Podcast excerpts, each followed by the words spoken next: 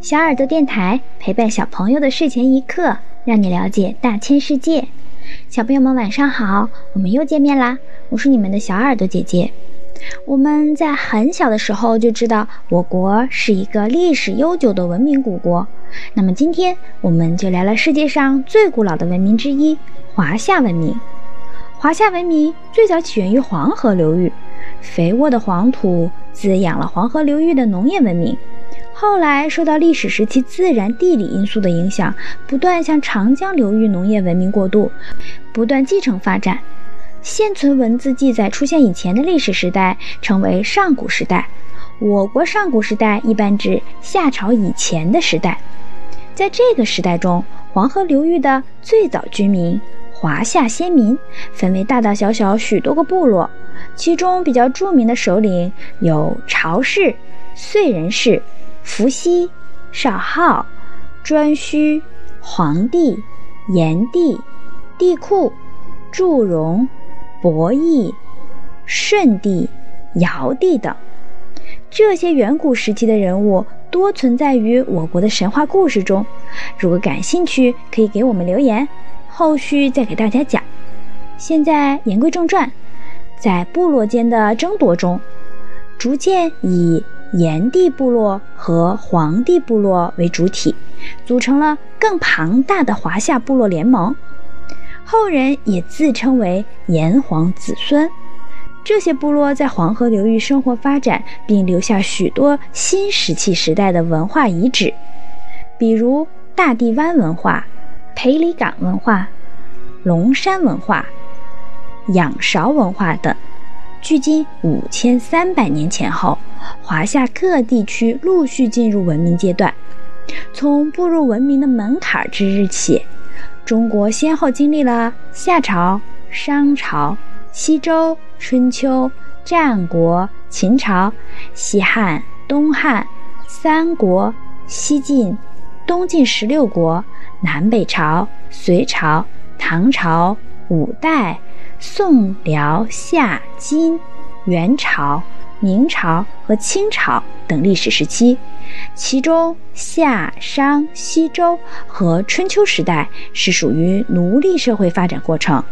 夏朝是中国史书中记载的第一个世袭制朝代，开国君王就是大禹治水中的禹。不过，至今我们仍未发现任何夏朝的原始文献与文字记载。而众所周知的甲骨文，则是殷商流传的字迹，因镌刻书写于甲骨与兽骨上而得名，是目前我们能见到的最早的成熟汉字。商朝的青铜器冶炼与制造都相当成熟，代表作如《商后母戊鼎》，一九三九年出土于河南安阳，出土时重达八百多千克。是已知中国古代最重的青铜器，是商王为其母亲铸造，现藏于中国国家博物馆。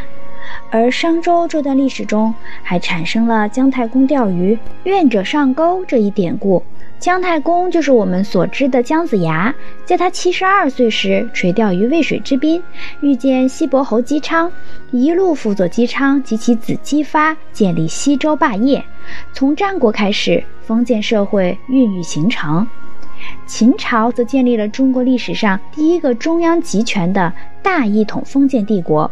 此后，两汉王朝是封建社会迅速成长的阶段。唐宋时期经历了封建社会最辉煌的时代，至明清两代，封建社会盛极而衰。一八四二年，被迫同英国侵略者签订了不平等条约《南京条约》，开启了中国近代史。华夏文明肯定不是世界上最早的文明，却是世界上持续时间最长的文明。在数千年的古代历史上，中华民族以不屈不挠的顽强意志、勇于探索的精神和卓越的聪明才智，谱写了波澜壮阔的历史画卷，创造了同期世界历史上极其灿烂的物质文明与精神文明。万里长城、大运河、明清故宫以及多姿多彩的各种出土文物，无不反映出大胆高超的生产技术。而包括指南针、造纸术、火药和活字印刷术这四大发明在内的无数科技成就，更是全人类获益匪浅。在思想文化、科学技术领域，也产生了无数杰出的人物，这远不是我们短短几分钟能够概括的。以后有时间再挑一些内容跟大家细讲。人们常说，历史是一面镜子。丰富的中国古代史为后世留下无数有益的经验和教训，也在不经意中将民族的根深深地植入了人们的心中，生生不已。好了，小朋友们，这一期的电台节目就结束了。如果小朋友们想要了解大千世界更多知识，可以请爸爸妈妈关注我们的微信公众号“小耳朵听大世界”，也可以上喜马拉雅、荔枝和蜻蜓去收听我们的节目。我们明天晚上不见不散。小朋友们，晚安。